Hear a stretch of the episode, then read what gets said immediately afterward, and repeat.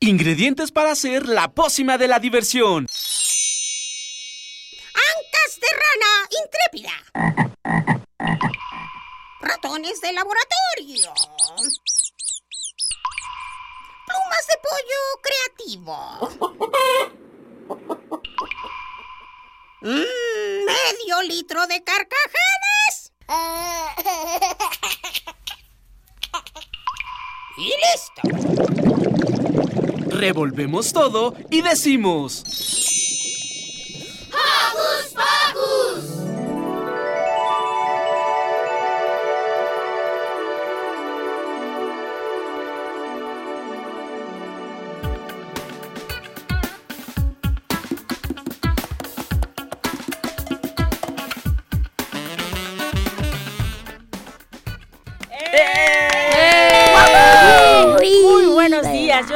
Silvia, los saludo mm, con un beso sonoro y les doy la más cordial bienvenida a esta emisión de Hocus Pocus. Hola, yo soy Miranda y les envío un abrazo sonoro.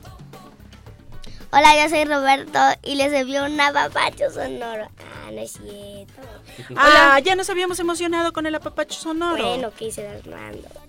Hola, yo soy Santiago y síguenos aquí en esta gran hora de Hocus Pocus y también un acaricio sonoro. Eh, hola, hola, yo soy Eduardo Cadena y les envío un fuerte abrazo sonoro también. Ya estamos todos muy apapachadores el día de hoy. Sí, apapachadores y besadores. Entonces, ¿qué les parece si empezamos con los saludos? Sale. Yo quiero mandarle saludos a mi tía Doris, quien está escuchándonos ahorita. También a mi tía Amparito y a toda su familia. Yo quiero mandar saludos a mis primos y mis tíos de Guadalajara y a mi prima Camila. Y yo quiero mandar un saludo a Gustavo de la familia 279 que está cumpliendo años. ¡Felicidades! ¡Felicidades! Espera, Silvia, se me olvidó un, Un saludo se me olvidó un saludo que a mi fue- super mamá Sí. que nos está escuchando allá desde Xochimilco. Muchos besos a Lore y también muchos besos a Ivonne, que fue su cumpleaños y no nos trajo pastel. ¡Felicidades, felicidades, Ivonne! Saludamos también a Itzel, que está en la producción. Hola, Itzel. Hola, A nuestro Itzel. ingeniero Hola. Emanuel Silva, que está ahí en los controles técnicos. Y yo quiero mandarle saludos a San, a Doña Yus, a Blanquita, a Monse, a Marta y a todos los que nos están escuchando. A Paco Entonces, que anda de gira artística a también. Paco que anda de gira artística, está preparando. Se fue a explorar ahí algunas cosas para después pedirle a nuestros chicos que hagan unos reportajes padrísimos. Saludos a Paco. ¿Y qué les parece si presentamos lo que hoy hay en Hocus Pocus? Una entrevista muy interesante que Paula le hizo a una gimnasta. Nos visita Gustavo Martín, un violoncelista, quien nos hablará de los espacios para niños en la Facultad de Música en la UNAM. Después Santiago nos compartirá su experiencia en el estreno de la obra Scooby-Doo, el musical. Te van ¿También? comida rápida. Sí, platicaremos eh, con Marlicet Martínez, directora del festival Stop Motion MX 2016. Y finalmente la sección Sana Sana, Liz nos hablará de los riesgos que corremos al escuchar con un volumen muy fuerte y además con audífonos. Así es que. ¿qué les parece? ¿Sí? ¡Comenzamos!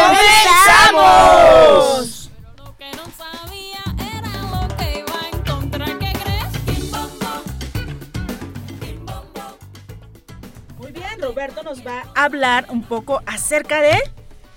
No dejen de seguirnos en nuestras redes sociales. En Hocus Pocus nos encuentra como Hocus Pocus UNAM y que no se te olvide darnos un super like. También síguenos en Twitter como arroba Hocus Pocus-UNAM. ¿Y qué les parece si arrancamos esta mañanita con nuestra primera cápsula? ¿Les late? Sí. ¿Qué vamos a escuchar, Roberto? Santiago fue al teatro y nos preparó una nota en la que nos cuenta cómo fue la obra de Scooby-Doo, el musical. ¿Estamos listos? Pues vamos a escucharla. ¡Sí, qué diversión!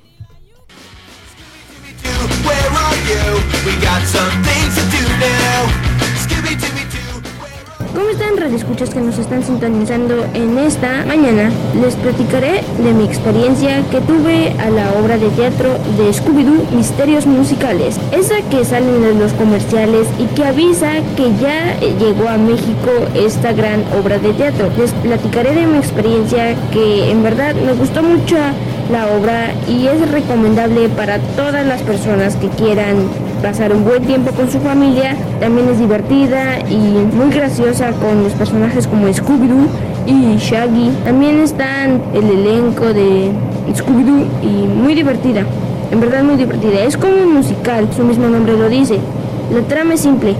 La pandilla tiene que ir directo a un teatro que está embrujado y tienen que resolver el caso y la razón porque ahí habita un fantasma. Y entonces vamos a estar descubriendo cada pista por pista y estaremos bastantemente doblados de la risa por las ocurrencias de todos ellos. También en la premier les platicaré muy bien de lo que pasó.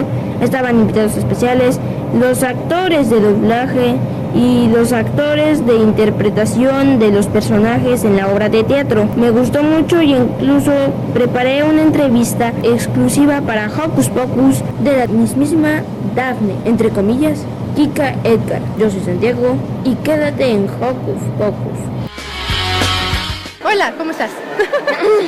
Este, ¿nos podría, ¿nos podría decir a qué personaje interpreta? Yo soy Daphne, Daphne Blake. ¿Y qué se siente estar aquí en, en esta gran obra?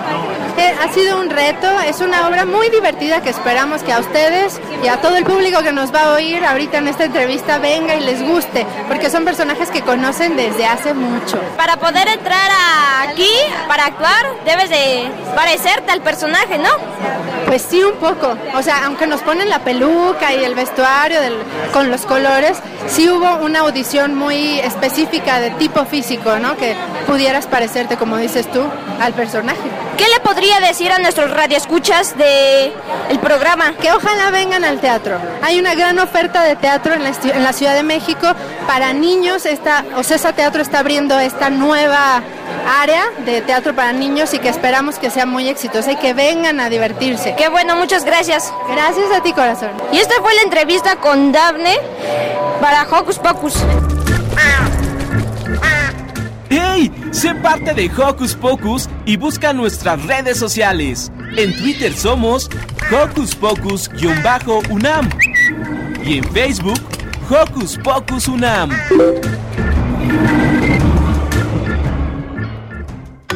Hocus Pocus te invita a descubrir las actividades lúdicas, académicas, culturales y científicas que la UNAM tiene para ti.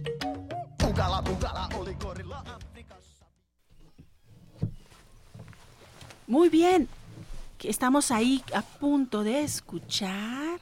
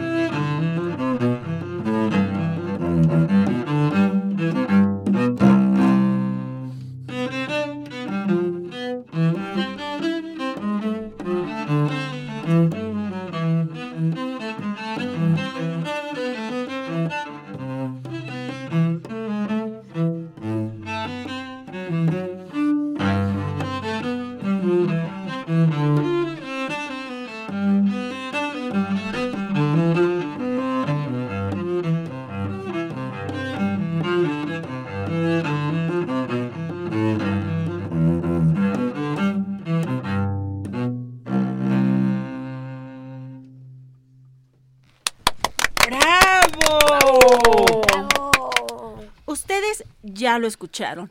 Él es el violonchelista mexicano Gustavo Martín, quien realiza una activa carrera como intérprete de música de cámara y pedagogo.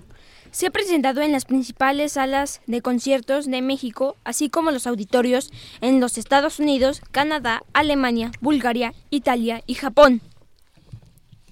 Realizó sus estudios en la Escuela Nacional de la Música de la UNAM con Enrique Marmismol e Ignacio Mariscal. Como compositor, ha musicalizado dos obras teatrales y su catálogo de composiciones incluye piezas para diversos ensambles de cámara y obras vocales.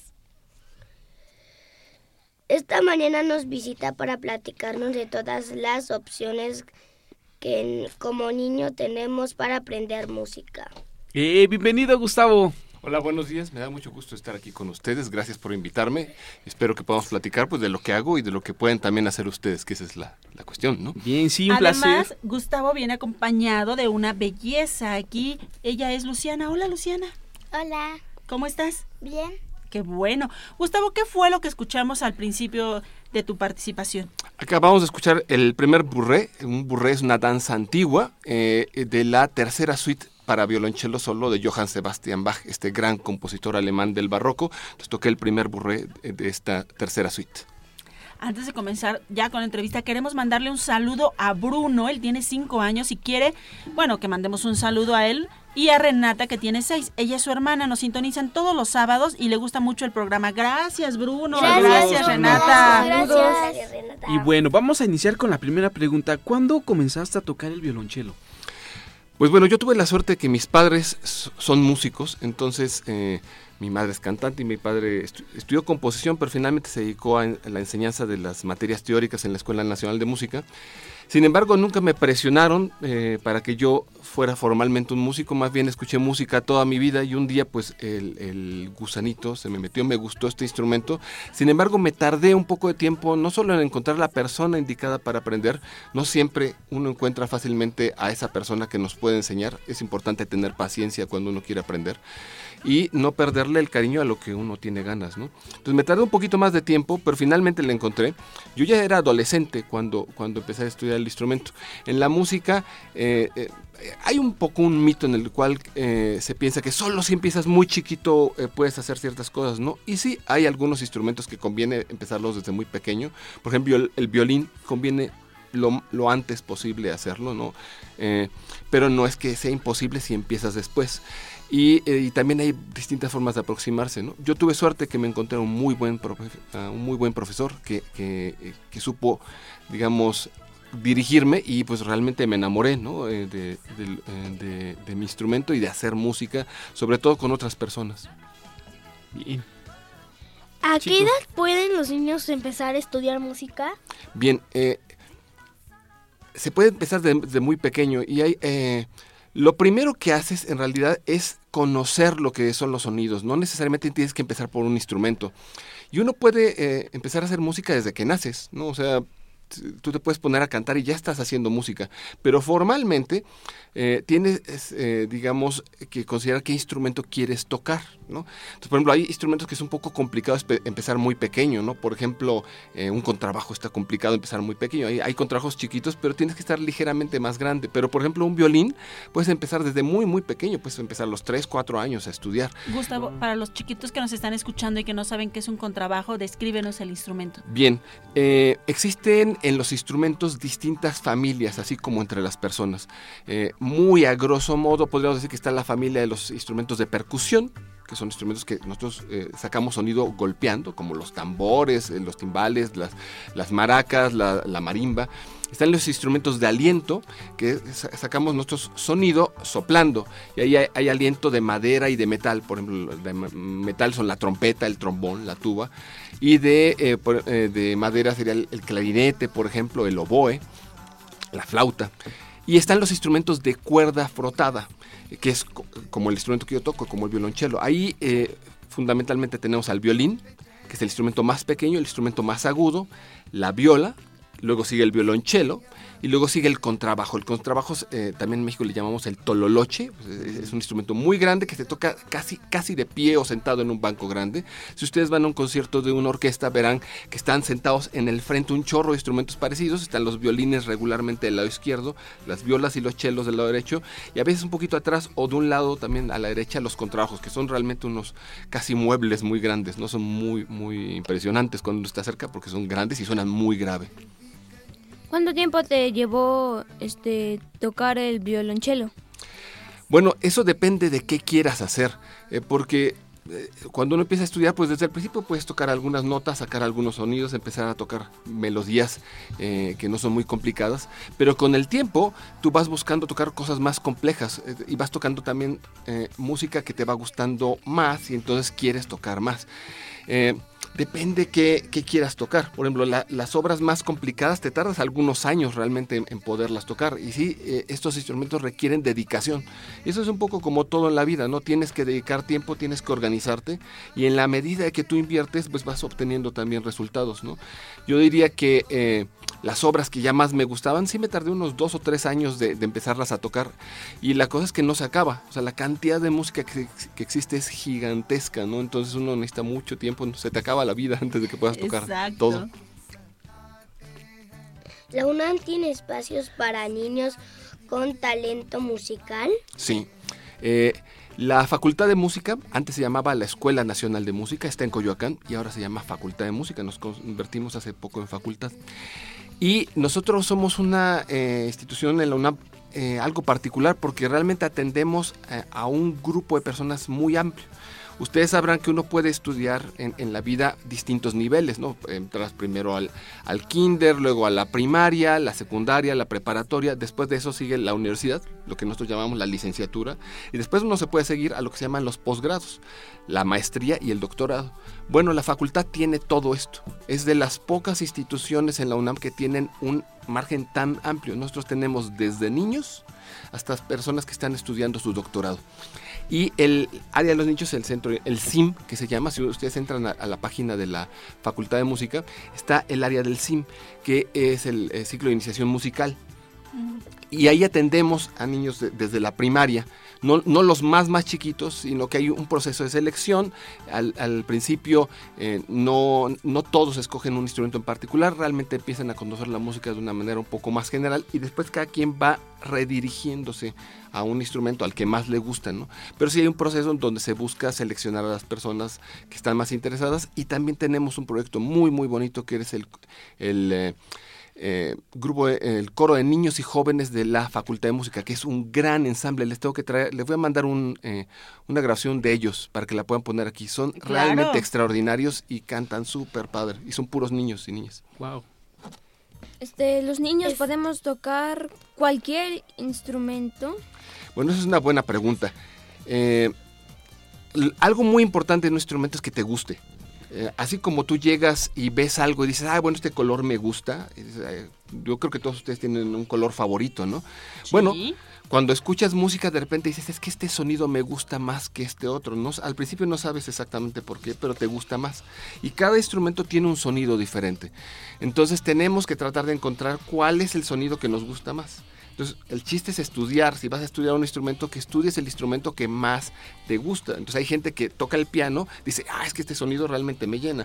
Yo cuando toco el cello, pues lo que me hace vibrar es el, sonido del violonchelo. ¿no? Entonces, sí, en general, uno podría decir que puedes tocar cualquier instrumento al cual le dediques tiempo, al cual le, dediques, digamos, mucho, mucho cariño y que te concentres para, para que toda tu, tu inteligencia esté puesta ahí. No solo tu inteligencia, todos tus sentimientos, porque la música es un asunto no solo de inteligencia, sino también de lo que sentimos. Claro. Eso está padrísimo. ¿Y qué te parece si nos invitas a, vi- a vibrar contigo y nos interpretas algo más en tu violonchelo Vale. precioso? Dejen tocar esta, esta pieza. Esta es una pieza de Samuel Maines, un compositor mexicano que también es violonchelista. Este es un son, déjenme acomodar mi micrófono porque si no, no van a poder escuchar a Inés, que es mi violonchelo. ¿Saben que mi chelo se llama Inés? Ah, no. Se llama Inés. Y lo construyó una constructora mexicana que radica en Toronto, que se llama Itzel Ávila y que tal vez nos esté escuchando por ahí. Saludos a Itzel. Voy a tocar un son de Samuel Maines.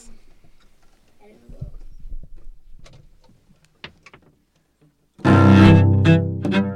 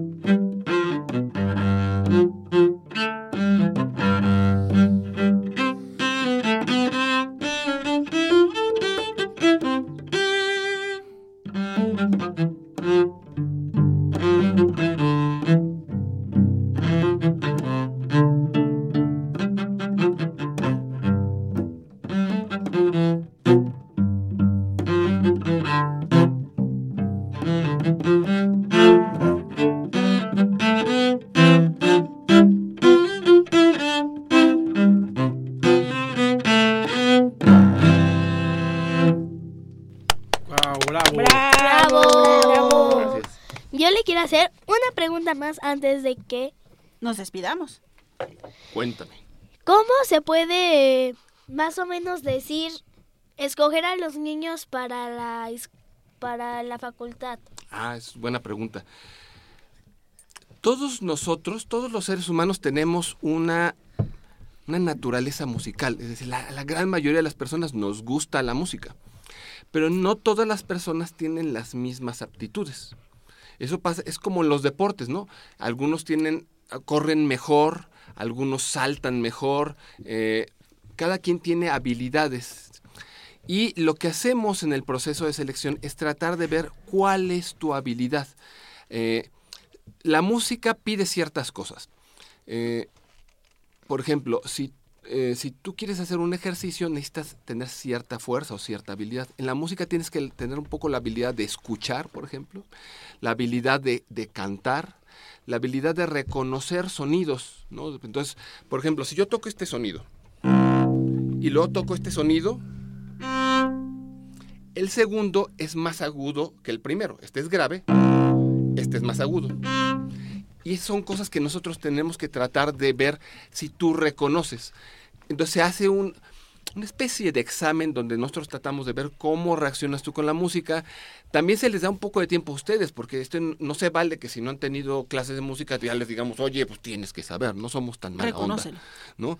Tratamos de conocerlos un tiempo, la mayoría de los alumnos pasan un, eh, un tiempo eh, con, con clases que más bien los acercan a la música y después uno ya eh, escoge. Y en realidad, tanto en la Facultad de Música como en otros lugares, el proceso debe ser el mismo. Primero tú tienes que ponerte a cantar, conocer un poco de, de- de la música y después ya es más fácil escoger lo que para ti es realmente el mejor instrumento, lo que tú quieres hacer. Wow, qué padre. Wow.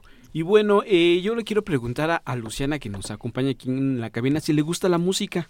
¿Te- Sí. ¿Sí? ¿Y qué? ¿Te gustaría eh, tocar algún instrumento o tocas alguno ahorita? Ahorita estoy tocando violín. ¡Guau! ¿Y qué tal? ¿Es bonito? Qué padre. ¿A qué edad eh, iniciaste eh, el, con el violín? Como a los ocho y... Ocho, ¿Y tienes qué, qué edad? diez. ¡Guau! Ya llevas un ratito. ¡Qué padre! ¿Qué te gustaría hacer de grande? Em, diseñadora de interiores. ¡Ah, bien! ¡Qué padre! Pues bienvenida y gracias por estar con nosotros, Luciana.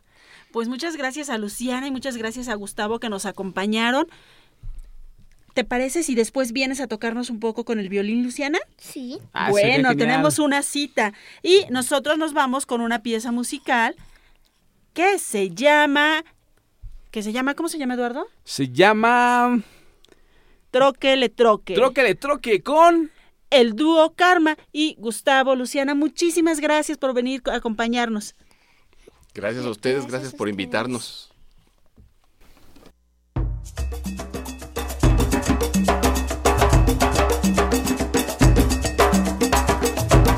La lengua, le troque la lengua, le troque. Troque la lengua, le troque la lengua, le troque. Por donde toque al globo terráqueo la lengua le troque. Por donde toque al globo terráqueo la lengua le troque.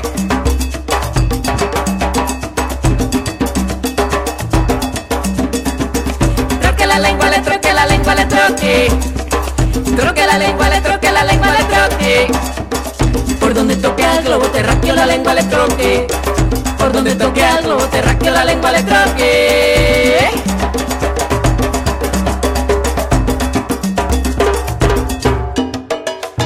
Direttiti ye ye, direttiti ye ye. Direttiti ye ye, direttiti ye ye. Kamatu, tokan tokan. Kamatu,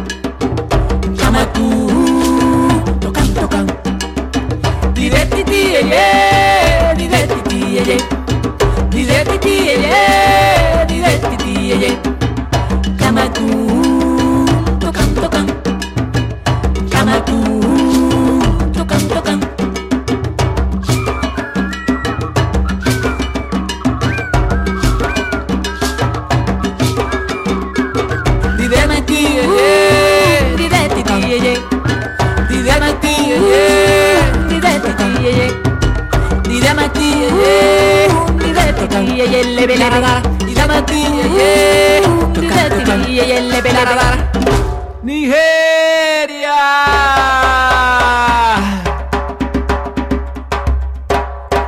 lengua, le troque la lengua, le troque.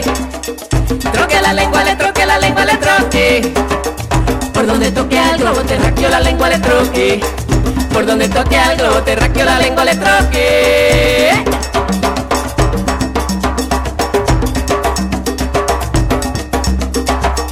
Troque la lengua, le troque la lengua, le troque.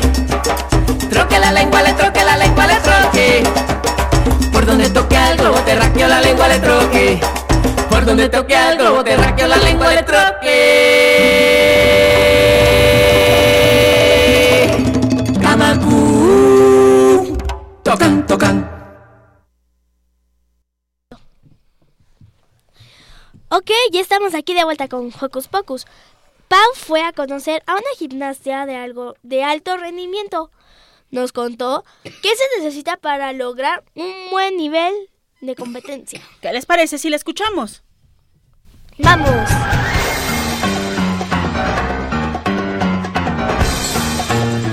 Investigaciones Especiales de Hocus Pocus presenta.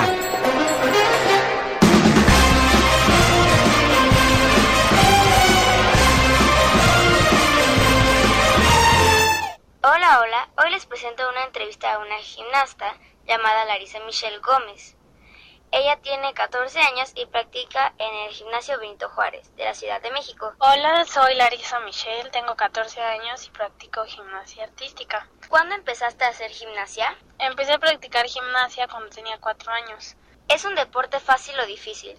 Me parece que la gimnasia es un deporte difícil, pero la verdad es que a mí se me ha facilitado bastante. ¿Qué es lo que más te gusta? Yo creo que de los cuatro aparatos que hay, los que más me gustan son el piso y las barras asimétricas. ¿A qué edad es más recomendable hacer gimnasia? Lo más recomendable es empezar desde pequeña, como entre 4 o 5 años. ¿Sigues alguna dieta? No, ninguna. ¿Qué evento es más complicado para ti? ¿Barras, viga, piso o salto? La viga, definitivamente creo que es un aparato complicado e imponente. Por cierto, ¿nos podrías platicar cómo te fue los nacionales? Bien, la verdad es que me sentí satisfecha con mi trabajo. Tuve una competencia limpia y sin caídas. Pues muchas felicidades. ¿Y en qué lugar quedaste? Quedé en el lugar 33 de 66 niñas a nivel nacional, de mi nivel, y en segundo lugar del Distrito Federal. ¿Qué nivel eres de gimnasia? Mm, soy nivel 9, categoría A. Pues de verdad muchísimas felicidades, Larisa. Qué bueno que te fue bien. Y pues muchas gracias por estar aquí. Que estés bien. Bye.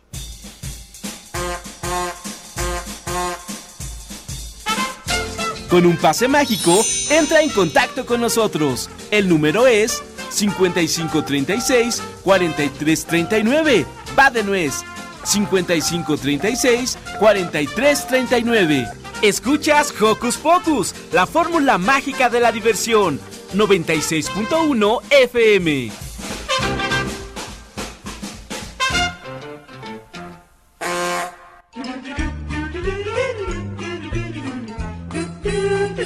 ¿Listo micrófono? ¿Listo invitado? ¿Listas las preguntas? Tres, dos, al aire. Ahora va la entrevista.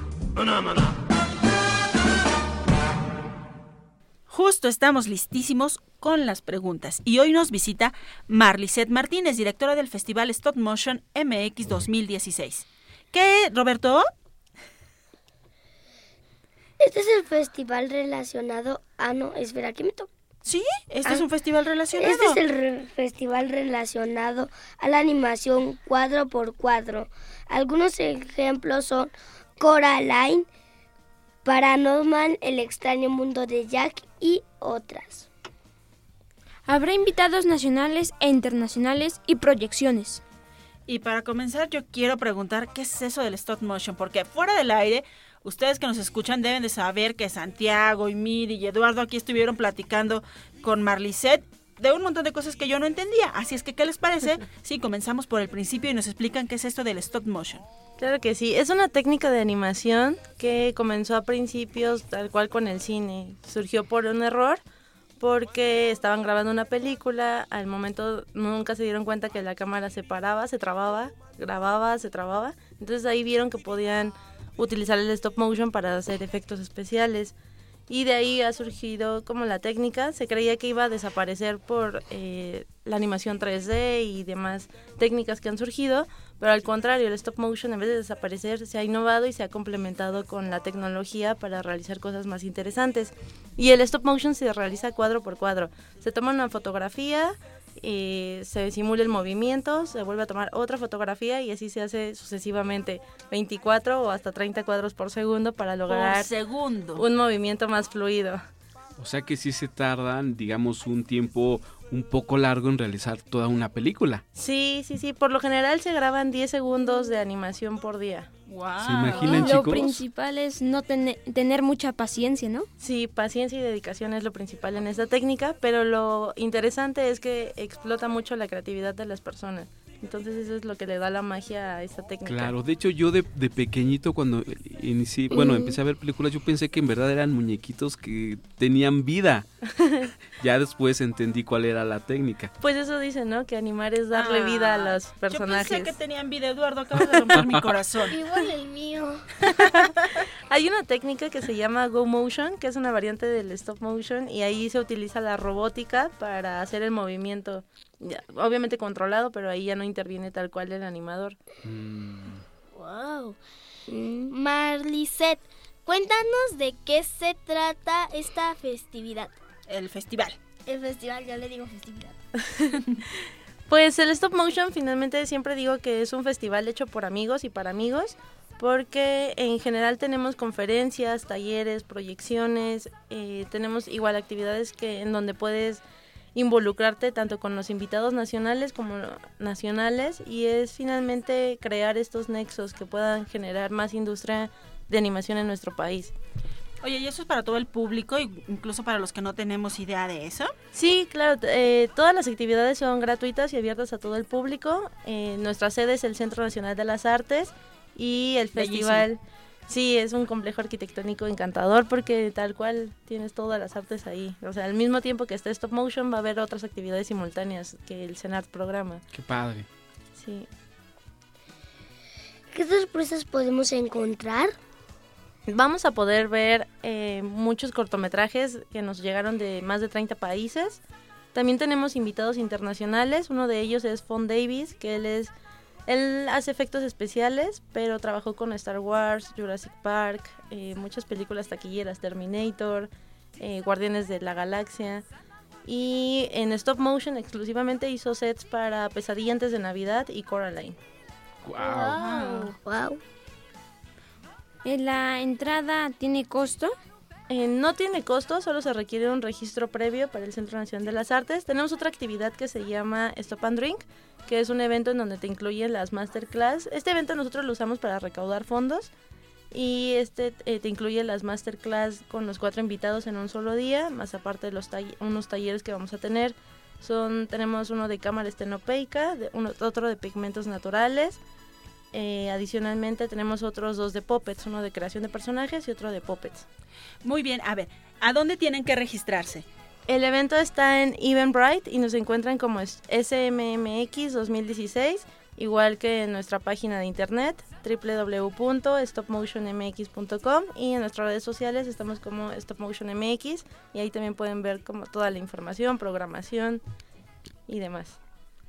Oye, entonces, si entiendo bien, es como para justo para todo el público, para los que no sabemos mucho y podamos ir a conocer, a ver estos cortometrajes, o para los expertos, así como Santiago, que ya conoce todo eso, que puede entrar a las masterclass y a las conferencias y a los talleres. Sí, claro que sí, tenemos como actividades para todo el público. También vamos a tener un performance el primer día a las 8 de la noche, que es un... eh, este performance está inspirado, es de danza contemporánea, pero está inspirado en un cortometraje nacional. Ah, ¿Cómo se llama el Entre las sombras se llama la presentación y el cortometraje se llama Elena y las sombras. Ah, ok, genial, para estar ahí atentos a las 8 de, A la, las 8 noche, de la noche. El primer día que sería el... El, 28, el jueves 28, Jueves en la 28. Plaza de las Artes. Perfecto. Ay, ¿cuál es tu película favorita de stop motion, Miri? Este, de stop motion, Coraline. ¿Y la tuya, Roberto? Este. mm, Igual Coraline. San. Pues todas, porque le ponen como un toque artístico. Ay, ay, ay. Pues yo no sé cuáles son, creo que la tendré que decir Coraline porque creo que es la única que he visto en esa en esa animación o cuál otra nos decían. Ah, el, extraño, mundo de, de Jack. está Sí, Ah, la tuya, Eduardo. Navidad Sí. también. Sí, que es... La mía es para Norman y antes, eh, no sé si eh, se acuerdan, en Navidad Canal 5 proyectaba unas, unas películas eh, de animación de unos eh, renos. Ru- Rudolf se llamaba. Ah, Rudolph, que también era animación cuadro por cuadro y también Pinocho y la Navidad eran eh, cortometrajes muy bonitos en stop motion Sí. Esa que decía se me hace que es como de miedo, ¿no? ¿Cuál? entre las sombras Ah, No, no, la- Pesadilla antes de Navidad. Ajá. No, de hecho es de Tim Burton y es igual más o menos parecida a, a Jack a Jack. Ah, bueno, ya me estaba dando susto, dije, no quiero verla. No, Jack el, el du- y el durazno gigante también Ay, Sí. Frankenweenie. Ah, ah Winnie Pingu, cierto yo me acuerdo mucho de la serie de Pingu. de Pink que salía en Canal 11 La- el, el cadáver de la novia o algo así. El Ah, cadáver también. de la novia. Que esa es la, la favorita de Iván. Pues, Marlicet, muchísimas gracias. Por favor, repítenos tus redes sociales y en Claro dónde pueden sí. registrarse, los días y los horarios. Y nos dices que es en el Centro Nacional de las Artes, ¿verdad? Claro que sí, en el Centro Nacional de las Artes. Eh, los esperamos del jueves 28 al sábado 30 de julio. El registro previo es en Eventbrite o en la página de internet pueden encontrar el link. Nos encuentran como SMMX 2016 y nuestras redes sociales son eh, Stop Motion MX y la página web www.stopmotionmx.com y ahí pueden ver los pormenores y los detalles del festival. También vamos a tener en Periscope este año para tal cual cuan- desde que lleguen los invitados van a poder seguirnos por ahí. Ah, qué padre Ay, pues Qué muchísimo padre. éxito. Muchas gracias por Muchas visitarnos gracias. aquí en Muchas Hocus Pocus. Y nosotros nos vamos con un poquito de música. exactamente y vamos a escuchar una eh, rolita que se llama Rollito de Jamón con el grupo Cachivache Rock para Niños. Soy un rollito de jamón, soy un rollito de jamón. Salí de la carne del puerco y me van a comer. Soy un rollito de jamón, soy un rollito de jamón.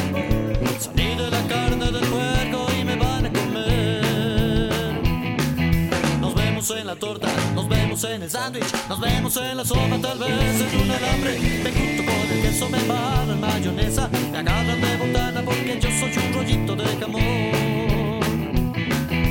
Soy un rollito de jamón, soy un rollito de jamón. Salí de la carne del puerco y me van a comer. Rollito, rollito, rollito,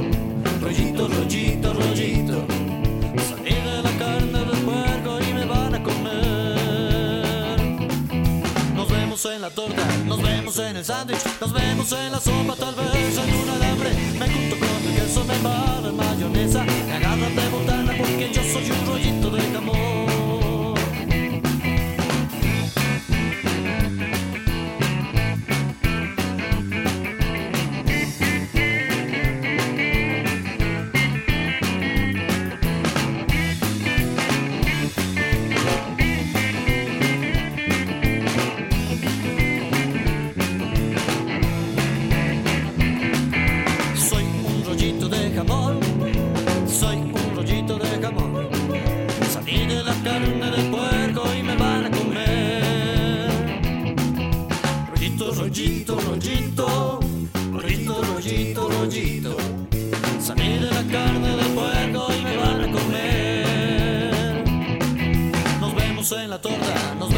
El sándwich, nos vemos en la sopa, tal vez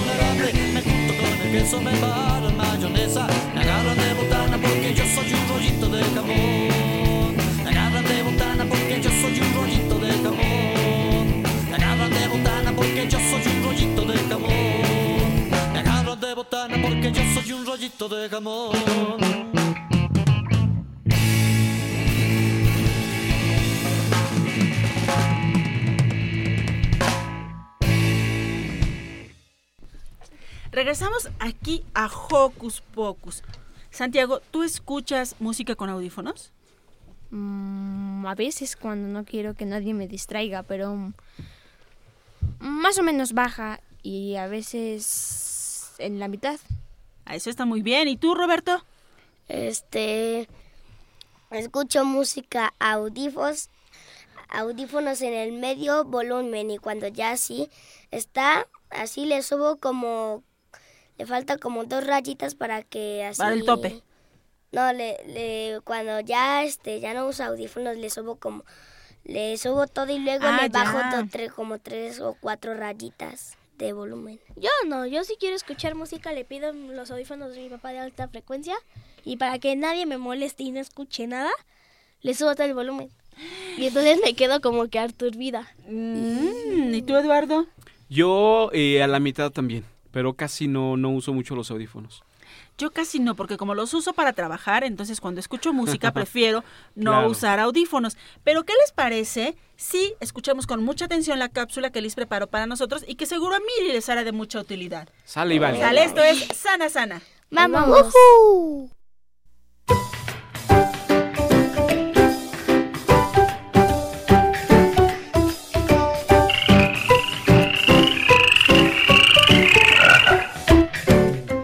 Bienvenidos una vez más a la sección Sana Sana, colita de rana. El día de hoy estoy con el doctor Cristian Aarón Mejía Arista. Él es médico residente de audiología, otoneurología y foniatría. Esto quiere decir que Cristian evalúa la función auditiva, del equilibrio, del lenguaje y de la voz. El día de hoy nos va a estar hablando sobre el uso de audífonos, que es un fenómeno que yo he visto pues bastante en pequeños, sobre todo en niños pues menores de cuatro años. ¿Qué recomendable, Cristian, es que los niños estemos utilizando este tipo de aparatos? Pues no es la recomendación que podríamos hacer realmente, ya que hay muchas personas y principalmente todos estamos acostumbrados a escuchar a cierto nivel. Y de repente con los audífonos empezamos a intentar escuchar un poco más fuerte y un poco más fuerte como para intentar aislar a la gente de- de lo que yo estoy escuchando. Entonces, debido a esto, empezamos a aumentar mucho más el volumen. Esto, cuando utilizamos esos audífonos y principalmente los audífonos que colocamos dentro de nuestros eh, oídos que parecen como unos pequeños chicharitos que podemos meter en las orejas, esos los metemos y ese sonido es tan intenso que puede llegar a generar un daño en nuestro oído, no en la parte de afuera, simplemente que es la que podemos ver más fácilmente, sino una parte que como tal nos ayuda a percibir bien el sonido. De repente podemos empezar a escuchar por el uso de estos eh, audífonos un zumbido en los oídos o un ruido que antes no estaba ahí. Y eso quiere decir que ya empezamos a dañar nuestro oído. Entonces, ¿Qué es lo que tenemos que hacer con esos audífonos? Por principio de cuentas, no utilizarlos más de una hora al día. Eso es básico para todos nosotros los que llegamos a utilizar un tipo de audífono. Otra más, no tenemos que utilizar el volumen de los audífonos más allá de un tercio del volumen total del aparato que estemos utilizando. Por ejemplo, si yo tengo mi tableta, tengo mi teléfono, tengo que ver qué tanto volumen le voy a poner, pero no más un tercio. ¿ok? E incluso eh, tenemos que percibir ese sonido que estamos escuchando como si fuera el volumen de una conversación con una persona que tengo enfrente, con un amigo que tengo yo a, enfrente o que tengo al lado a mi amigo. Es a ese volumen al que lo tengo que escuchar. Y otro muy importante es evitar el uso justamente de los audífonos que van como el chicharito este que les acabo de comentar, que va dentro de la oreja. Lo mejor es utilizar un audífono que sea grandote que esté encima de nuestras orejas o que cubra nuestras orejas. De tal manera, el sonido no va a ser eh, tan dañino, tan directo y podemos percibir el sonido de mejor manera, ¿ok? Igualmente, los eh, audífonos que parecen chicharito no solamente dañan eh, la parte interna de nuestro oído, sino que por esa misma forma que tienen, por la manera de, introducirlos, podemos llegar a generar a que la cerita que se llega a generar en nuestro oído, que es algo que normalmente se produce para generar a que nuestro conducto no se seque y no nos, no nos duela y no se hagan infecciones, le empezamos a compactar y generamos a que se hagan tapones dentro de nuestra oreja. Y eso les va a generar dolor y van a dejar de escuchar porque tienen un tapón de, de seda dentro de la oreja. Y aparte de que duele cuando se saca, huele horrible. Entonces no les recomiendo que quieran tener un tapón porque se los tenemos que sacar. Entonces, eh, ya teniendo en cuenta que pueden generar estos tapones, también al momento de colocarlos podemos lleg- llegar a generar pequeñas lesiones en la pielecita que recubre ese conducto y por ende también generar infecciones. ¿De acuerdo? Entonces, recomendaciones finales. Audífonos de qué tipo? Audífonos que cubran nuestra orejita. Otra, el volumen. No debe de estar arriba de un tercio del volumen total del aparato que estemos utilizando, ya sea la tableta o el teléfono. Otra recomendación para el uso de estos mismos, como ya les comenté, es que lo escuchemos a la intensidad de una conversación con el amigo que estoy teniendo enfrente. No más fuerte y no más de una hora por día. Y eso también es muy importante para que le digan, mamá, ya lo utilicé una hora, te lo doy, guárdamelo por favor. Y de preferencia, si están en casita, eh, lo mejor sería que ustedes eh, escuchen la música, pero sin audífonos pueden disfrutar de la música en su tableta o, o- o en su teléfono, pero sin audífonos. Y ya si en algún momento son necesarios, como quedamos, no más de una hora, que sea el volumen adecuado y que sean los audífonos que ya comentamos, los que deben de ir por en- encima de nuestras orejas. Bien, Cristian, si, te, si tenemos mucho más dudas, ¿a dónde te podemos contactar o a dónde nos recomiendas asistir? Eh, la mejor recomendación que les puedo dar es que si tenemos algún problema de salud auditiva o cualquiera de los problemas que evaluamos nosotros, ya sea equilibrio, audición, lenguaje o eh, en cuestiones de la voz, diríjanse al Instituto Nacional de Rehabilitación. El número de teléfono es 5999 y ahí pueden pedir informes sobre cómo solicitar una consulta con el médico audiólogo. Muy bien, Cristian, pues muchísimas gracias por hablarnos sobre el uso de audífonos y yo regreso los micrófonos allá en cabina. Muchísimas gracias, nos escuchamos en la próxima ocasión.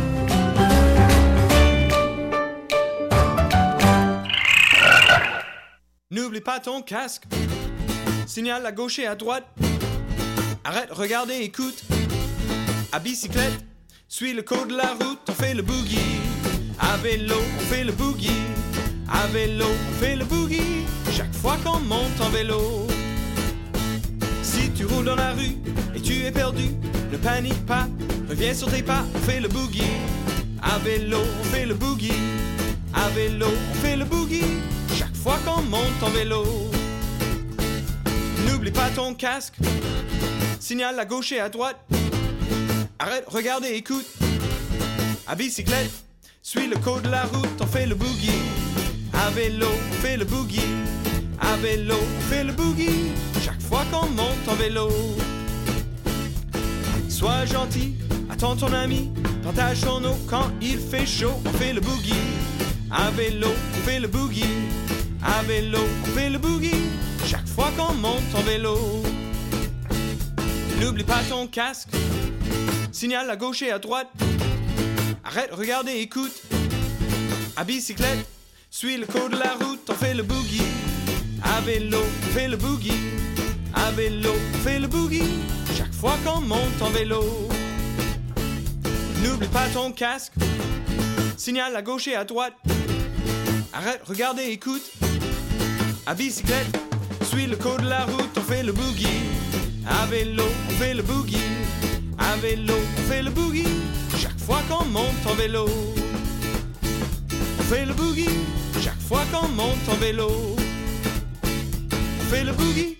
Chaque fois qu'on monte en vélo.